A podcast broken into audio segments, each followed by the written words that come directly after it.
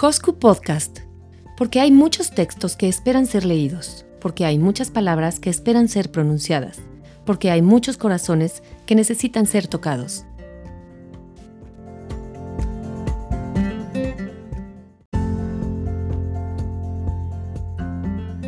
Hola, soy Mariana Llorente y te doy la bienvenida a Hosku Podcast, una iniciativa para compartir, comunicar y rescatar los valores que iluminan nuestras vidas. Un cuento para reflexionar. De autor desconocido. Hubo una vez un rey que dijo a los sabios de su corte, Me estoy fabricando un precioso anillo. He conseguido uno de los mejores diamantes posibles. Quiero guardar oculto dentro del anillo algún mensaje que pueda ayudarme en momentos de desesperación total y que ayude a mis herederos y a los herederos de mis herederos para siempre.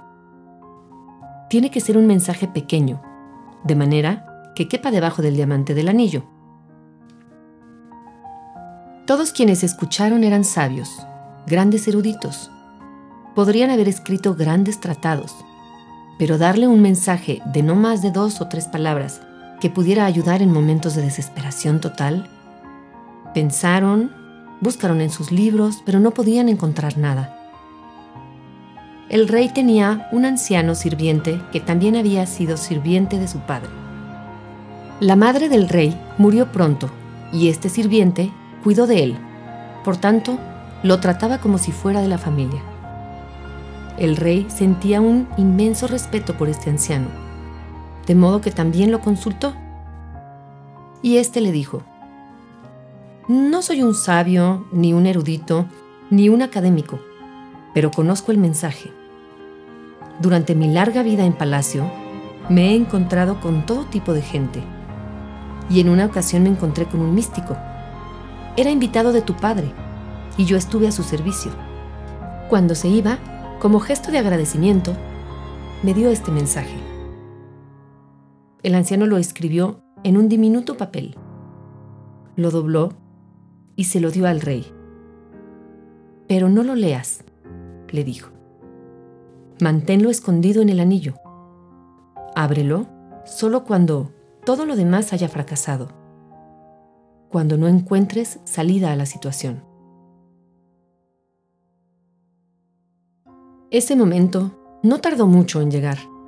El país fue invadido y el rey perdió el reino. Estaba huyendo en su caballo para salvar la vida y sus enemigos lo perseguían. Estaba solo y los perseguidores eran numerosos. Llegó a un lugar donde el camino se acababa, no había salida. Enfrente había un precipicio y un profundo valle. Caer por él sería el fin. Y no podía volver porque el enemigo le cerraba el camino. Ya podía escuchar el trote de los caballos. No podía seguir hacia adelante y no había ningún otro camino. De pronto, se acordó del anillo. Lo abrió, sacó el papel y ahí encontró un pequeño mensaje tremendamente valioso. Y simplemente decía, esto también pasará. Mientras leía la frase, esto también pasará sintió que se cernía sobre él un gran silencio. Los enemigos que le perseguían debían haberse perdido en el bosque o debían haberse equivocado de camino. Pero lo cierto es que poco a poco dejó de escuchar el trote de los caballos. El rey se sentía profundamente agradecido al sirviente y al místico desconocido. Aquellas palabras habían resultado milagrosas. Dobló el papel, volvió a ponerlo dentro del anillo reunió a sus ejércitos y reconquistó el reino. Y el día que entraba de nuevo, victorioso en la capital, hubo una gran celebración con música, bailes, y él se sentía muy orgulloso de sí mismo. El anciano estaba a su lado, en el carro, y le dijo, Este momento también es adecuado. Vuelve a mirar el mensaje. ¿Qué quieres decir? preguntó el rey. Ahora estoy victorioso. La gente celebra mi vuelta. No estoy desesperado. No me encuentro en una situación sin salida. Escucha, dijo el anciano. Este mensaje no es solo para situaciones desesperadas, también es para situaciones placenteras. No es solo para cuando estás derrotado, también es para cuando te sientes victorioso. No es solo para cuando eres el último, también es para cuando eres el primero.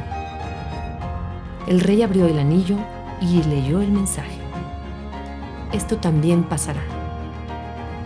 Y nuevamente sintió la misma paz, el mismo silencio en medio de la muchedumbre que celebraba y bailaba. Pero el orgullo, el ego, habían desaparecido. El rey pudo terminar de comprender el mensaje. Se había iluminado. Entonces el anciano le dijo, Recuerda que todo pasa. Ninguna cosa ni ninguna emoción son permanentes. Como el día y la noche, hay momentos de alegría y momentos de tristeza. Acéptalos como parte de la dualidad de la naturaleza, porque son la naturaleza misma de las cosas.